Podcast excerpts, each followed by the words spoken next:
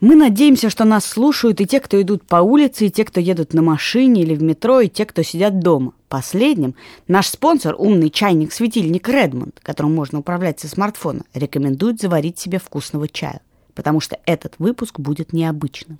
Мы записали его живьем в Москве на встрече со слушателями. Для наших слушателей до 5 июня действует промокод «Медузы» со скидкой 40% при заказе на сайте multivarka.pro. Всем привет, это подкаст «Как жить». Меня зовут Лика Кремер. Меня зовут Галина Тимченко, здравствуйте. И я, Катя Крангаус, привет. Обычно подкаст наш устроен так. Вы задаете нам вопросы, которые вы присылаете на адрес подкаст собакамедуза.io. Мы читаем вслух эти вопросы, отвечаем на них, спорим между собой. Но сегодня у нас необычный выпуск. Мы записываем этот подкаст в Нурбаре в Москве, и напротив нас стоят и сидят несколько десятков человек – Тут их сотни, Лика, сотни. Чтобы в это поверили Катя, слушатели... не ври хотя бы сейчас. Тверская стоит. Чтобы в это поверили слушатели нашего подкаста, издайте, пожалуйста, какие-нибудь звуки.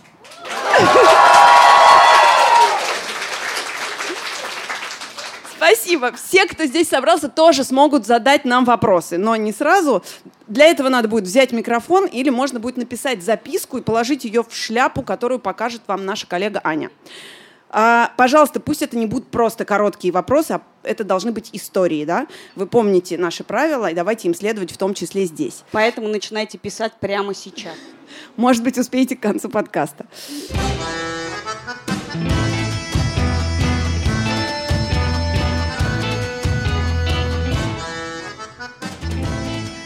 Галина Екатерина Лика, привет. У меня все хорошо, а у товарища, кажись, не очень. Дела обстоят так. Есть товарищ, с которым мы дружим и работаем вместе уже лет 10, если не больше. И сделал этот товарищ ошибку, женился. Мы живем в миллионнике, и он умудрился найти телку, позже вы поймете, почему я называю ее именно так, из области за 400 километров. Естественно, эта особа села к нему на шею, перебралась к нему, залетела от него и родила ребенка. Она деревенское быдло, по-другому не скажешь. Во-первых, за 6 лет их совместной жизни и 4 года, как она родила ребенка, она общалась с его родней три раза. С его друзьями, со мной, другими людьми тоже не общается. Нет, ну что вы, она не немая, просто считает это ниже своего достоинства. Воротит нос от всего. Родители предложили жить с ними в квартире, она воротит нос. В итоге правдами и неправдами заставила деда товарища переехать и отдать им квартиру, благо на пожить, а не полностью переоформить. Заставила продать автомобиль, добротную «Ладу» и взять «Хиндай», чтобы на автомате, естественно, в кредит с кучей долгов перед банками родней, чтобы она могла ездить, хотя за руль ни разу так и не села. Наконец, когда ребенок болеет, а болеет он раз в два месяца, она заставляет сидеть с ним мужа.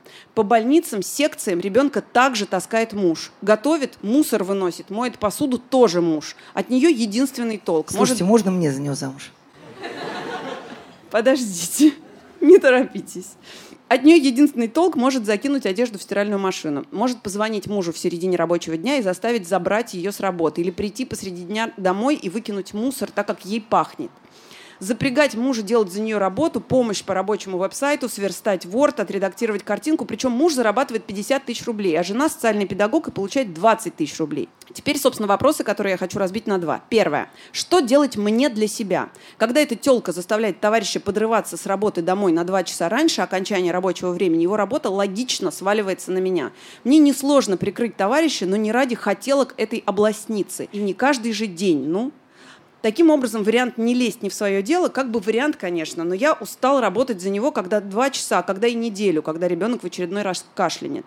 Второе. Что делать мне для товарища? Я ему напрямую говорю, разводись, это трешак. Он просто меняет тему и не хочет разговаривать. Товарищ немного скромный, немного терпило, немного неформатный, что ли.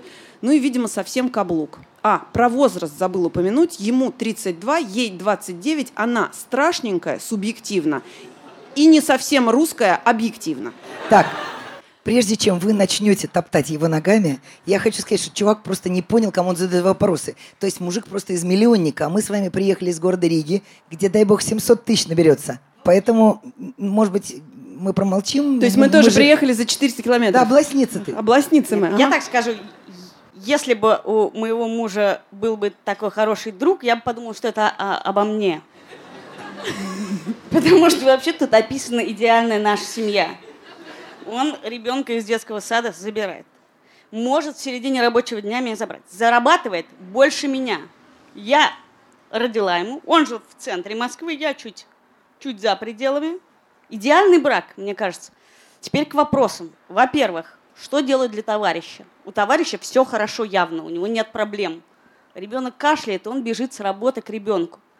Жена хочет чего-то, он бежит, выкидывает мусор. Заботится о ней.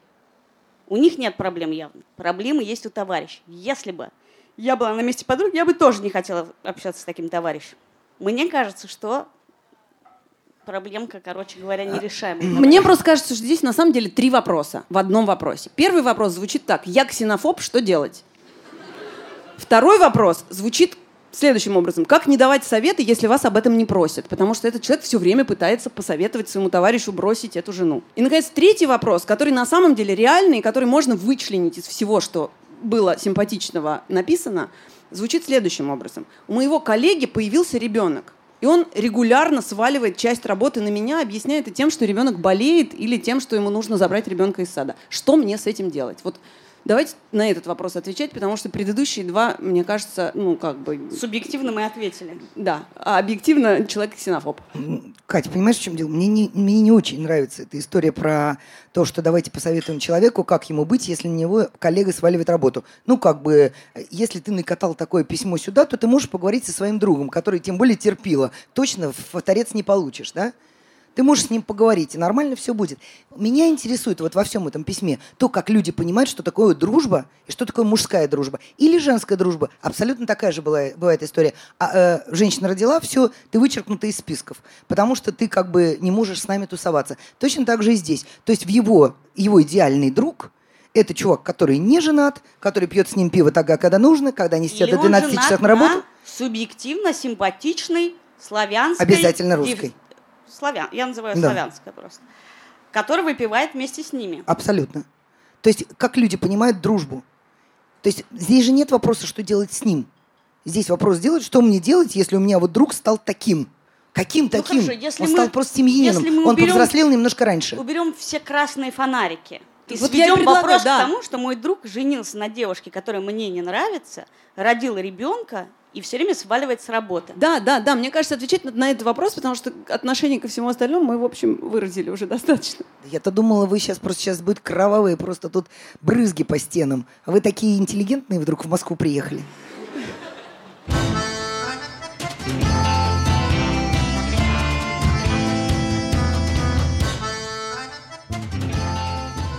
Здравствуйте, я девушка, мне 23. Работаю и учусь в магистратуре. Живу в Москве и каждое утро, как и большинство, езжу на работу рано утром в метро.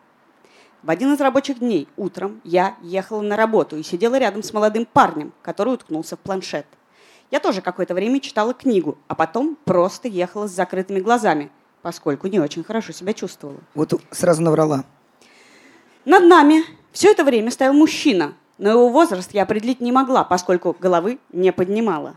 Когда в ряду напротив освободилось место, он быстро подскочил к нему и сел. При этом он стал показывать на меня пальцем, что именно я не уступила ему место, и к тому же пытался меня пародировать, а именно показывал, как я ехала с закрытыми глазами, намекая на то, видимо, что делала я это специально.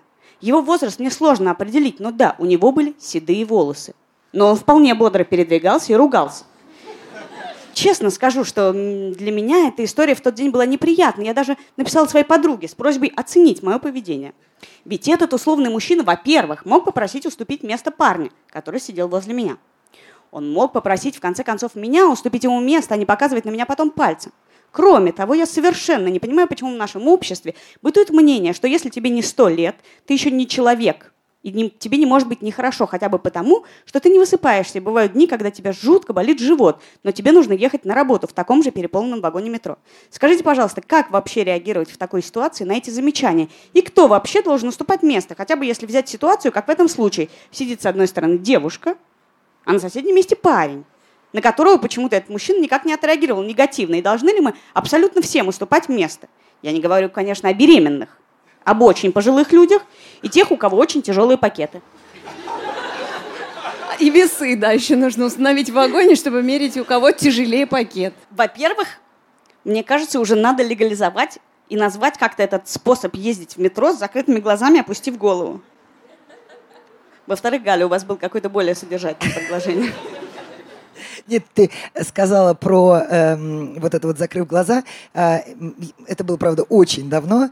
Э, но когда я э, была на последнем месяце беременности, мне тоже приходилось ездить в метро. И один раз была волшебная история. Я вхожу в вагон, и, э, в общем-то, свободно, но сидячие места заняты. В этот момент все сидевшие люди сделали так на самом, ну, это, не, это на самом деле не про уступать место. Это на самом деле сказать незнакомому человеку, чего ты хочешь. Я прям очень хорошо вижу эту ситуацию. Как ты едешь в метро, и неважно, у тебя седые волосы, не седые волосы, ты едешь в метро, ты устал, ты стоишь и думаешь, я устала, у меня, может, второй месяц беременности, тебе еще не видно. Я да уже вообще не важно, ты волосы, устал. второй месяц беременности. Кошка описалась, опять на кровать написала. Может? И ты как бы все это, и ты говоришь, простите, не уступите мне место, но ты не произносишь этого вслух. Она сидит. Ты говоришь, нет, вы понимаете, что мне сейчас за справкой, потом мне надо ехать в магистратуру, потом мне надо... Простите, все-таки вы не уступите мне место, но ты опять не произносишь этого. Ты говоришь, да вы не понимаете, что ли, я устала, я на втором месяце беременности, я ехала сдавать анализы. Да вы можете вместо уступить, но ты опять этого не произносишь. И в какой-то момент ты уже садишься и говоришь, ты сволочь такая, не могла встать, что ли?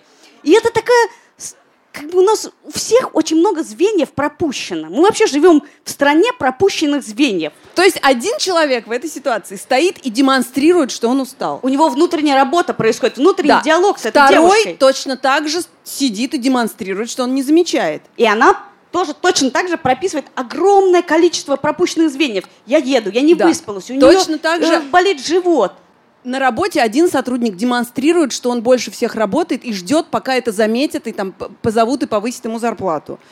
А, короче, на самом деле в метро точно так же, как в сексе. Если что-то хочешь, Вау! да, ну как бы а что. Если ты что-то хочешь, скажи. Так, стоп. Можно и нужно разговаривать. Леш, это название будет подкаста.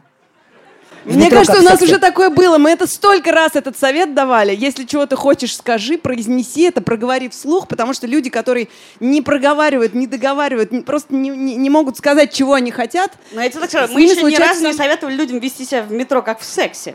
И я бы все-таки предостерегла.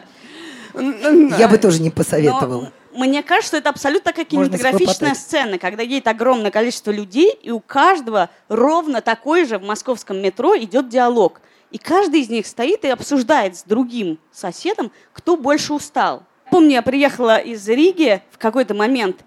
Э, все, Москва, такой большой город, так здорово, столько людей. Я сажусь в метро, я сажусь и вижу, как на остановке открывается дверь, и два человека проходят и задевают друг друга плечом, и через секунду и до, через пять секунд, когда двери закрылись, они начали дубасить друг друга ногами.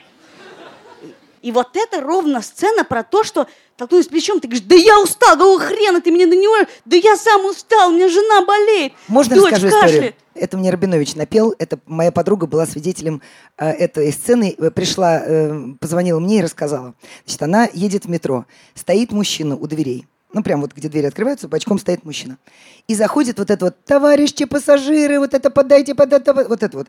И заходит женщина, которая явно собирается простить, просить милостыню. И она с каким-то музыкальным инструментом, типа гармошка там что-то такое. Вот. И вдруг этот мужчина поднимает глаза, смотрит на нее, достает деньги и говорит, даже не начинай. Самое смешное, что она ушла. Ну, то есть это был прямой диалог.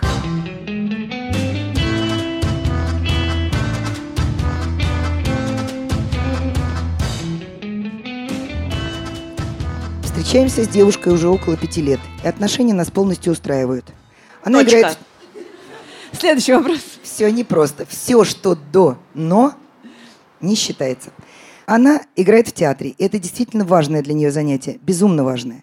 В некоторых ролях ей приходится целоваться с партнерами по сцене, а меня это невероятно угнетает. Мозгом я прекрасно понимаю, что это только сцена, что в этом нет повода для ревности, и девушке своей я полностью доверяю, но эмоции и чувства просто уничтожают меня изнутри. Я пытался говорить с ней об этом, общался с ее партнерами по сцене, легче не становится. Думал, пройдет со временем. Не проходит. Как обуздать внутренних демонов? Ты понимаешь, какой важный вопрос? Как обуздать внутренних демонов? Как перестать сжимать кулаки до белых костяшек на каждом спектакле с ее участием в таких сценах? Прежде чем э, на вопрос ответит знаток Лика Кремер, я хотела бы на секундочку, чтобы все мы представили разговор с партнером по сцене. Скажи, вот вы когда целуетесь, вот ты же ну, не серьезно? Могу ли я рассчитывать, что Хочешь ли ты сказать, Катя, что не, не все надо проговаривать? Не, об, не обо нет, всем. нет, это ты хочешь сказать. Я как раз говорю, а что я только что говорила обратно. А, что, вы хотели, чтобы я да, да, ответила? Да, мы хотели, чтобы ты ответил. Э, Привет. Колись. Привет, меня зовут Лика, и первого своего партнера по сцене я поцеловал, когда мне было 15 лет. Как его звали? Нет, того звали Саша. Нет, его вообще Тот, не про звали. кого- И просто Галя хотела бы, чтобы я ответила еще, что я играла в спектакле с Сергеем Безруковым, и тоже там у меня была сцена, где я с ним целовалась, но, в общем... Короче, Это называется безруков шейминг. А, я сейчас вообще не про Безрукова хотела, а про 15 лет, потому что мне, честно говоря, тот, э, который в 15 лет, он мне вполне себе нравился. И это была сцена в кино, и мне все равно было страшно. И я э, не спала ночь перед тем, как должны были снимать эту сцену, потому что это вообще-то не очень приятно целоваться на глазах у съемочной группы или у чужих людей, или, или перед сидящим... А если сцена секса, страшно сказать? Э, сцены секса у меня не было, не могу поделиться опытом. Ну подожди, ну и расскажи. В смысле, ну это, это как бы не, не очень приятно, но не самое Приходится. худшее, что со мной случалось. А жизни. много дублей? Спектакль. А, нет, в этом дубле, нет, по-моему, нет. Даже, по-моему, чтобы нас не смущать, если я правильно помню про кино, съемочная группа включила камеру и вышла и следила за съемкой снаружи, потому что они видели, что нам неловко обоим. А с Безруковым как? Это был спектакль, и мы его играли долго. Вы репетировали? Э, Поцелуй нет. Сколько раз ты целовалась с Безруковым? Я, я не знаю, ну, допустим, не знаю, 10 спектаклей, 15, сколько я играла этот спектакль, вот все время... все- твои вопросы закончили. У меня дальше был разворот совсем Да-да, в другую сторону. Можно? Ну, разворачивай.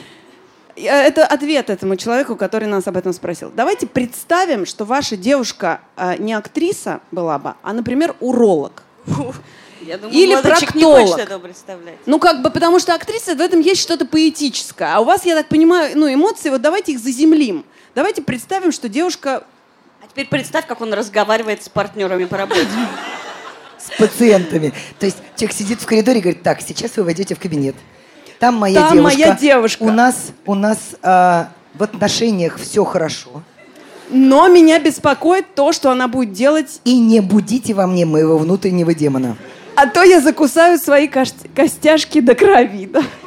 И как бы сидит под кабинетом, ну как бы невозможно же про это всерьез думать. Если про это невозможно всерьез думать, то, наверное, и, и- про сцену можно как-то иначе думать. А я вот так помню, что вот некоторые артистки снимаются, снимаются, потом замуж за режиссеров выходят Да, или за вообще в своих Голливуде партнеров все по время сцене. про это пишут. Ну да, но т- э, девушки, которые стремятся стать артистками, мне кажется, они склонны э, хотеть быть в центре внимания. И, может быть, в этом проблема отношений. Они Я не слышала, чтобы актрисы выходили за своих проктологов, я тебе честно скажу. Даже из Голливуда таких новостей Но не они с режиссерами встречаются чаще. Слава Скажу богу. страшнее, даже за дантистов не выходят. Почему? Я знаю. О, знаете, за кого? У меня есть одна знакомая, которая вышла замуж за акушера-гинеколога. Актриса. А муж думал, не пойду в кабинет. Дурак. Всегда присутствуйте на родах.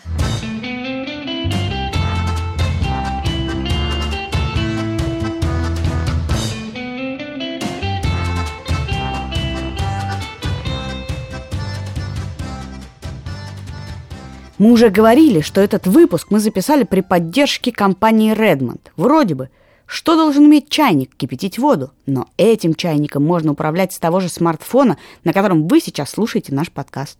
А еще он красиво светится разными цветами в такт играющей музыки и меняет их в зависимости от температуры воды.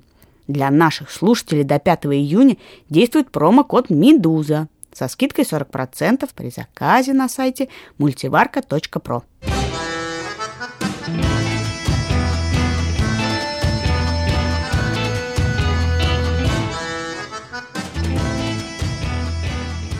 там я вижу руку дайте микрофон Дайте руке. руке микрофон. Всем привет, меня зовут Костя, я из Владивостока, и вот рад, что я сегодня сюда приехал а, на ваш подкаст. У меня... Не пугайте. Я специально сказал, что из Владивостока, потому что, возможно, мой вопрос для Москвы не очень актуален. А, Я хочу Так спросить... мы из Риги, просто с другой стороны.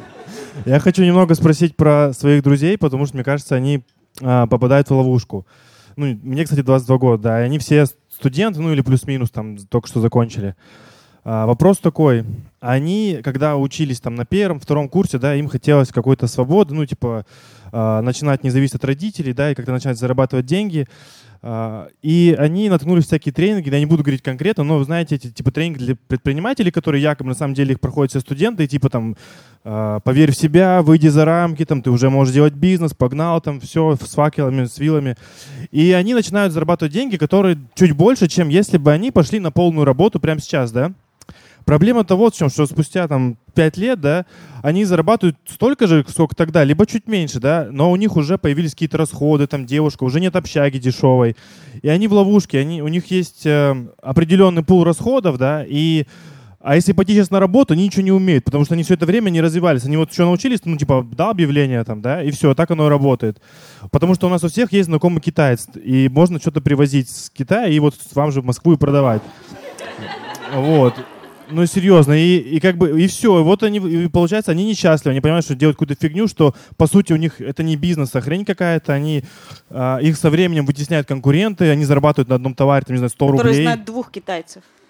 Но они меняют, да, иногда, может, что курсы там скачут. Э, А, кстати, проблема-то в чем, что у нас, ну, по крайней мере, я там, ну и мои все друзья не знают каких-то компаний в, э, во Владивостоке, что, которые заботятся о сотрудниках и так далее. Я работал сам в компании, в которой основатели написали книгу «Выжми сотрудников все». Вот, а вы на меня жалуетесь, бессовестные. Так это же- это вы же вас написали, звали, нет? Галь, писать. Вы помните, ездили в Владивосток тогда?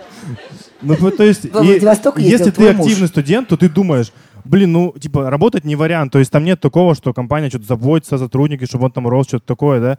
И ты думаешь, блин, ну только свой бизнес делать. И, и в итоге ты попадаешь в эту ловушку, хотя ты активный чувак, да, то есть ты именно что не сидишь на месте и хочешь как-то двигаться. Вот э, что им посоветовать, я им покажу этот подкаст, они послушают, может быть, что-то Слушайте, ну сделают. если я правильно понимаю, вам и вашим друзьям 22 года. Даже если они 5 лет из них потратили на э, перепродажу китайского барахла и э, э, э, жили на тренинге «Как выжить из себя все», то ничто не мешает им теперь начать новую жизнь, пойти учиться, э, пойти стажером и куда угодно. Мы тут все э, прошли уже спустя ваш возраст еще два срока, как будто бы мы продавали китайцам барахло. И мы, я вот по- собираюсь пойти учиться, и не вижу никакой проблемы в том, чтобы э, обнулить свой опыт и, и начать получать какой-то новый. И в этом смысле никакая компания не должна заботиться о том, как вам развиваться. Никто, э, если компания делает вид, что она об этом заботится, то всегда помните, что она это делает для себя, для того, чтобы выжать из вас все. Просто она хочет немножко накачать вас побольше, а потом выжать все то большее, что она в вас вложила. И это ваша задача и ваша забота развиваться и научиться чему-то. Ну, я могу Катю только поддержать, потому что я тоже, э, конечно, не, торг- не, не продавалки, у меня нет знакомых китайцев, нечем было торговать. Вот, э, но я п- начала работать в газете «Коммерсант» в нежном возрасте 34 лет. Но как бы ничего, через эм, 10 лет я была шеф-редактором, а через 12 главным редактором Лентеру. Мне это не помешало. Ничего страшного. Ну, как бы время есть, просто главное помнить о том, что, э, ну, как бы оно все-таки идет. Вообще А, огромное но- количество людей начинают сейчас вторую, Вот я сейчас начала карьеру. какую-то уже жизнь, бог знает какую. Я бы не главный редактор, два года уже как начинающий директор, и ничего. Довольно тяжело. Экселевские таблицы не любит никто, не, пред- не притворяйтесь. Эм, Этого не бывает. Вот. При слове PNL меня раньше бросало в дрожь. А, А теперь сейчас- меня бросает дрожь, когда Конечно. Галя произносит это слово. Да, и каждый раз я, я кричу бюджет, бюджет. Э, Я просто продолжу эту цепочку, потому что вот у нас, ну, у меня есть подружка, и Галя тоже ее знает, Анна Николаевна Петрова, которая педагог по речи, ей 80, сейчас уже 7, по-моему, лет. А она работает на телеканале «Дождь» и помогает там э, ребятам с речью и со смыслом. И она один из самых молодых сотрудников телеканала «Дождь», просто по своему сознанию. Короче, вот эта вот история про 22 года, сейчас вот мы сейчас все просрем, надо срочно бежать куда-то и успеть до 30, она довольно идиотская, э, идиотская. И последнее, что я хочу сказать, что есть огромное количество в интернете возможностей получить любое образование, любой навык и все, что угодно. Ты понимаешь, что сейчас нас будут упрекать в нативной рекламе? Бесплатно.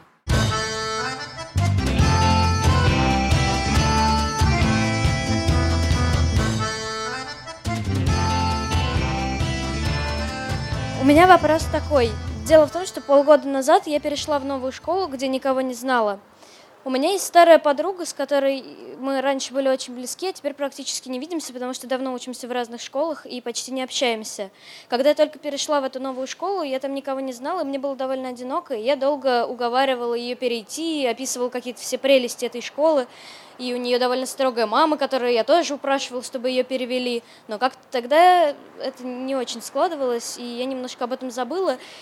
Теперь прошло 6 месяцев, и у меня есть друзья, появилось какое-то подобие репутации в этой новой школе. И тут вдруг оказалось, что эта девочка поняла, что она очень хочет перейти, поставила вопрос ребром, что она переходит только в эту школу, и это не обсуждается. При этом я вдруг поняла, что я этого уже не хочу, и что страшно признаться, но я немножко ее стыжусь и боюсь, что меня будут оценивать через нее, так как у меня никогда не было какой-то специальной тусовки. И я понимаю, что ну, может показаться, что там она странная, я странная, и я опять окажусь в одиночестве, и я этого боюсь, и при этом мне сегодня уже предстоит разговаривать с этой подружкой, и, видимо, наверное, и я не хочу ее потерять и как-то обидеть, и я не знаю, что делать. Спасибо большое. Да, спасибо за хороший вопрос. Довольно странно, что я а, была в такой же ситуации, но на работе. Когда меня пригласили в ленту, моя коллега из коммерсанта захотела прийти туда же. А это было так, ну, понимаете, это был там 99-й год, и мы, мы самые лучшие, и все такое. И как бы я точно так же металась и думала, что вот а, у нас с ней не получится работать, и я даже ее стыдилась в какой-то степени. Вот. Я с ней поругалась, и мы с ней, наверное, полгода не разговаривали а, по какому-то совершенно дурацкому поводу. Но потом выяснилось, что то, как я ее вижу, и то, как ее видели сотрудники – совершенно разные вещи. Она стала прекрасным сотрудником, и э, мы с ней проработали 7 лет. Это один из лучших и надежнейших людей был. Просто когда она работала в «Коммерсанте», в «Коммерсанте» была такая очень своеобразная атмосфера внутри редакции. Ну, даже вспоминать не хочется. Вот. А в новом, э, в новом месте все раскрылись по-новому. Мне кажется, что бояться-то не надо. А мне кажется, что вся, вся описанная история – это завязка хорошего подросткового американского фильма. Вот надо представить себе, что ты приходишь в эту школу, у тебя тусовка, и, и это приходит эта подружка, и ты сначала начинаешь вести себя стыдно, ты стесняешься ее, ты пытаешься от нее избавиться, она шутит, тебе не смешно, она ходит за тобой хвостиком, все вот это, все ровно то, чего ты боишься, и в какой-то момент она это понимает – и отваливается. И тебе как бы сначала легче, а потом что-то начинает грызть себя, что-то грызет. Это, уже грызет. русский сериал пошел. Так, грызет прости. Тебя. Это сейчас уже Любавушка. Не надо. Хорошо, добавляем школьный мюзикл. Нет. В общем, мне кажется, это абсолютно классическая проблема, которую надо отпустить. Она все равно явно придет в эту школу, и дальше надо дать шанс и посмотреть, э, вдруг она кла- классная. Ты же не просто так с ней подружилась в прошлой школе. И мне кажется, что просто важно думать и понимать о том, э, в смысле, думать о том и понимать, что она переходит в эту школу, это ее решение. Это она не, она не к вам переходит, и это не вы ее переводите, а это ее решение перейти в эту школу. Она в этом смысле отдельный человек, самостоятельный. Вы за нее не отвечаете. Получится у вас дружить? Отлично. Не получится? Это как бы ее жизнь и ее решение.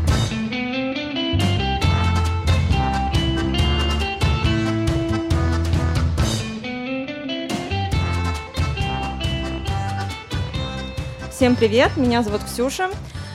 Около 9 месяцев назад я переехала в Москву. А, и, ну, скажем так, все мои близкие, родственники и друзья, они остались в другом городе, в Екатеринбурге. А, Я это, ну, решение переехать в Москву далось мне достаточно сложно, ну, наверное, лет пять его копила. А, И, ну, в итоге как-то пересилила себя и переехала. А, Думала, что будет легко, потому что я такая вся легкая на подъем и прочее, прочее. Но оказалось, что это гораздо сложнее и не в плане каких-то там материальных вещей, работы, жилья, а именно в плане социализации. В частности, я понимаю, что мне достаточно сложно выходить на контакт с новыми людьми. То есть э, у меня, ну, все мои близкие друзья, они вот так и остались э, в другом городе, я с ними поддерживаю прекрасный контакт, регулярно общаюсь. Но в Москве э, близких, ну, даже не близких, даже каких-то более-менее друзей завести я не смогла. И, ну, мне от этого, ну, порой очень одиноко, дискомфортно. И, ну, даже на работе я общаюсь, конечно, с коллегами, но, тем не менее, это, ну, на уровне достаточно ну, не то что формальном, но именно рабочем. То есть там друзей тоже пока что у меня нету. Я, конечно, понимаю, что это скоро пройдет, а, но, может, там, ваши, ваш опыт, ваши советы подскажут, как с этим справиться легче. Пока э, у Кати точно есть ответ, а я пока расскажу историю. Я однажды э, была в командировке э, в Германии и совершенно случайно познакомилась там с русской девушкой. Ну, абсолютно абсурдная ситуация. Я стояла у какого-то кафе и думала, где я буду ужинать одна, потому что, ну, как бы я была в командировке, и никого не было. И ко мне подвалил такой странный человек с дредами, с накрашенными глазами, в э, гавайской рубашке и в шароварах, и в шлепанцах с загнутыми мысами. Ну, то есть просто натурально старик Хатабыч. Вот. И говорит, что сомневаешься? Кафе отличное, заходи. Вот. Я говорю, ваше, что ли? Он говорит, нет, не мое. А какой у тебя акцент? Я говорю, ну, я из России. О, у меня подруга здесь, пошли. Вот. И он меня просто за руку отвел за угол в кафе, и там оказалась компания. И мы э, познакомились.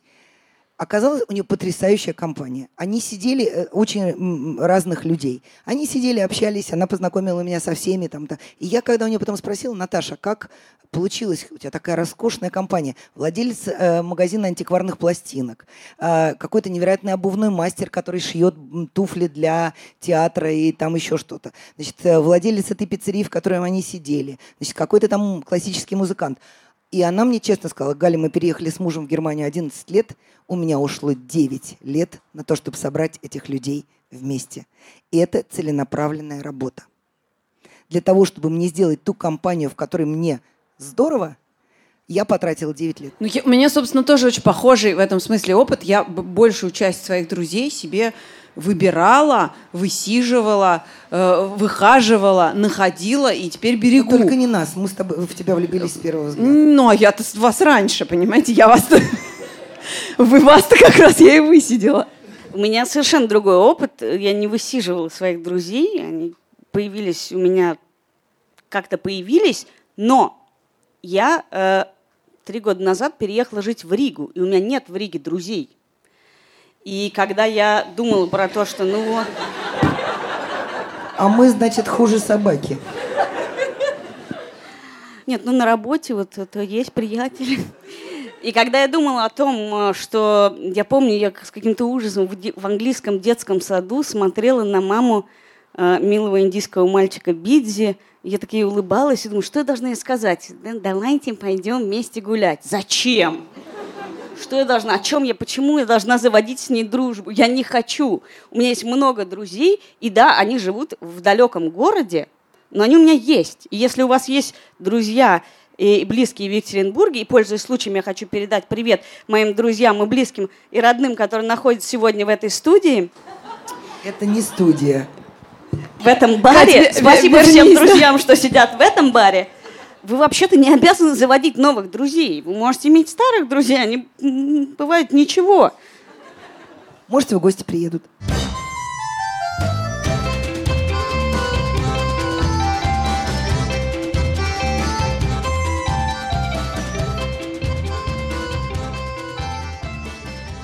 А можно я прочитаю прям сразу, даже без паузы практически, вопрос из шляпы, потому что мне кажется, он хороший, и нам есть что Между ответить. прочим, тут все вопросы хорошие, я два просмотрела уже. Я вот первый, который посмотрел, мне уже понравился. Прочитаю, ладно? Человек, который мне важен, курит. Я не прям зажо... Сейчас я выговорю это. Я не прям за ЗОЖ. Но я переживаю. Представляю в этот момент, какие страшные вещи, которые может вызвать курение. Или, ну, какие страшные вещи может вызвать курение. Я пыталась намекнуть, говорить прямо, что пора бросать, что я переживаю. Но человеку нравится курить. Попытки бросить были, но пока не получается. Как мне быть с этим? Как попытаться склонить человека бросить или просто смириться? Может быть, перестать говорить об этом, и когда-нибудь он сам бросит? Традиционная история. Главный редактор «Медузы» Иван Колпаков полгода назад бросил курить. Идем мы с ним с обеда, и он говорит, шеф, я, кажется, хочу бросить курить с завтрашнего дня. И я такая радостная, да, говорю, Вань, ты знаешь, давай я тебя поддержу. Я тоже. Прям вот тоже. Я вот думаю, мне уже пора. Вот. И, значит, Иван приходит, глаза стеклянные, э, значит, э, до летучки сломал пару ручек, значит, швырялся об стены, время от времени вскакивал, говорит, вот так. А я такая, нормально, сижу, все хорошо. И они ушли на летучку. А я свои экселевские таблицы открываю. Вот. И значит, что-то там я смотрю, смотрю, смотрю, и вдруг я застаю себя в тот момент, когда я хватаю свой MacBook Air и вот так его об стол. И поняла, что, в общем, мне-то лучше, наверное, все-таки курить MacBook Air жалко. Вот. А вопрос про то, что мы живем вот в центре Москвы, и вот здесь за, вот прямо за этой дверью проезжают машины, которые наносят гораздо больше вред, не приходит в голову? Во-первых, Галь, вы знаете, вы наверняка читали про то, что если бросить курить, то за несколько лет вы накопите на Ламборджини, потому что столько денег, сколько вы тратите на сигареты, там и есть эти расчеты. Это раз. Я бросила курить. Это говорит человек, который только что мне стрелял сигареты. Галь, я бросила курить, тут моя мама. То есть просто мне придется часть Ламборджини сразу тебе отдать. А, мне кажется, прокурить очень такой простой вопрос, потому что не надо лезть к людям. Э, человек знает, что курить вредно. Но но ему все уши у прожужжали. Меня... Ни одной пачки нету для того, чтобы э, там не было изображено вот это вот. Да, он Я знает, говорю, что курить Дайте вредно. мне, пожалуйста, зависимость или импотенцию. Они меня не так раздражают. Ой, импотенцию я люблю. Импотенция – это когда человек один на кровати да. спит. Это так мило. А зависимость – просто ручки. Но есть гораздо более э, тонкие случаи. Я, например, с таким же ужасом э, наблюдаю друзей, которые отправляются загорать. Вот от этого мне становится дурно, когда ты понимаешь, что человек идет под канцерогены и будет сейчас загорать, или еще хуже, в солярии, на котором почему-то по-прежнему не висит точно так же на пол стекла табличка импотенция, зависимости, рак. Рак кожи. Но и в этом случае ты можешь только, ты будешь выглядеть очень глупо. В общем, про все вредное люди уже более-менее знают, что это вредно. Если человек это делает, значит, он хочет это делать. Или не хочет этого не делать. Значит, две вещи хочу сказать. Во-первых, э, ну, собственно, поддержать то, что сказала Катя. Вы не можете, увы, к сожалению, бросить курить, а также массу еще всего сделать за другого человека. Это его решение, он сам по себе, и заставить его невозможно. А как удержать себя от того, чтобы давать всем советы, слушайте в нашем следующем подкасте, который выйдет 2 июня. Не 2, 2, 5 выйдет другой подкаст. Что ты меня путаешь? 2 июня. Многостаночница ты наша. Наша многостаночница ответит вам на этот вопрос.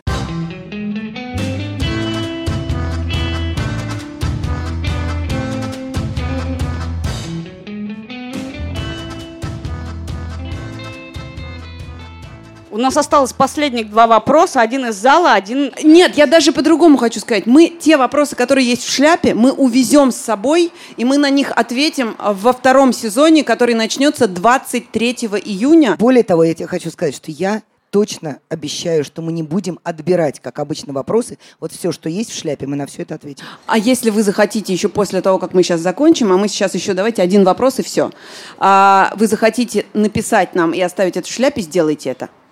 Все, вот здесь девушка была, которая давно тянет руку. Дайте ей, пожалуйста, микрофон. Я э, работаю в образовательном центре, э, и недавно ко мне обратилась одна мама, с, э, ну, обратилась с просьбой дать ей совет, но я как человек, не имеющий детей, пока что немножко стесняюсь давать совет, поэтому хочу спросить у вас. Она говорит, что ее ребенок э, игрозависимый, э, ему всего 8 лет, но когда у него отбирают телефон, который ему дается на полчаса в неделю, он начинает истерить, кричать, обзывать маму плохими словами, говорить, что она, в общем, ну, он ее ненавидит. Потом он, конечно же, извиняется, а, говорит, что любит. Но а, на мой взгляд, э, ребенку, наверное, стоит давать играть в игры, в компьютерные, в телефоны, потому что неизвестно, чем это может обернуться. Но мама абсолютно против, потому что игры разрушают мозг ребенка, как она говорит, а ей хотелось бы воспитать в нем самое лучшее, светлое, идеальное. Например, ненависть к матери. Я вам так хочу сказать, сейчас ответит на этот вопрос человек, чью истерику вы себе не представляете, если вы давайте ей телефон на полчаса в неделю. Пытаясь замерить свою истерику и понимая, что она безгранична, я месяц назад отобрала у своих троих детей все гаджеты, вообще совсем. Единственное, что я сделала в дополнение к этому, я, и как бы, как я им объяснила свой поступок, я э, сказала, что я тоже в тот момент, когда я возвращаюсь с работы, не пользуюсь дома телефоном. Честно говоря, я прячусь в туалете. Но у нас дома в данный момент телефоны запрещены, потому что я, ну, как бы есть дети, которые способны себя контролировать, есть дети залипающие. У меня таких Взрослые залипающих, тоже как есть. минимум, и да, и взрослые тоже такие есть. Я один из залипающих взрослых. Зная за собой этот грешок и видя, что с моими детьми тоже что-то такое происходит, я приняла такое э, при всей своей либеральности в воспитании нелиберальное решение и вижу, что так лучше. Дети стали общаться друг с другом, разговаривать со мной больше и читать. Я не помню, рассказывала ли я эту историю уже в каком подкасте, но мой соведущий из э, другого подкаста Андрей Бабицкий э, рос в такой интеллигентной семье, что в их доме не было телевизора. Принципиально. Э, Дети не смотрели телевизор. Они действительно читали много книжек. Канта в пять лет, вот это вот все. Но в какой-то момент, в начале 90-х, э, Андрей Бабицкий его брат абсолютно часами залипали и у нас в гостях, и в переходах подземных, где продавали телевизор, просто они стояли и смотрели часами в переходе телевизор. Э, И в этом смысле борьба с телефоном – это такая же борьба, ну, в смысле, не надо бороться с телефоном. Телефон – это будущее всего. Человек через него может научиться огромному количеству вещей, узнать много нового, послушать наш подкаст – и сделать еще много полезного. Не надо бороться с телефоном, надо делать так, чтобы человек проводил время разнообразно, но бороться с телефоном и давать его полчаса в неделю, истерика будет у любого. Лучше не давать вообще. По поводу того, что телефон портит. У меня, опять же, мама моей подруги, а, правда, у нее планшет, она пожилой человек, у нее планшет. И каждый раз, когда папа моей подруги кричит ей, «Оля, ты опять сидишь в своем планшете!» Она говорит, «Мне сказали по телевизору, что игры отсрочивают старческое слабоумие. Ты что хочешь, чтобы я умерла дурой? Я играю». Это был подкаст «Как жить» и мы. Галина Тимченко. Катя Крангаус. Меня зовут Лика Кремер. 5 июня слушайте первый выпуск нового сезона подкаста «Дело случая» с Катей Крангаус. А мы выйдем еще раз 2 июня и уйдем в отпуск. И второй сезон подкаста «Как жить» выйдет 23 июня. И он будет немножко другим. Пишите нам, пожалуйста, на адрес подкаст собакамедуза.io. Мы это все читаем. Подписывайтесь на все наши каналы. Пишите, что вам нравится, а что нет. И ставьте нам оценки в приложении Apple Podcast. Это помогает другим узнать о том, что мы есть. До свидания. Медуза loves you. Loves you, Медуза.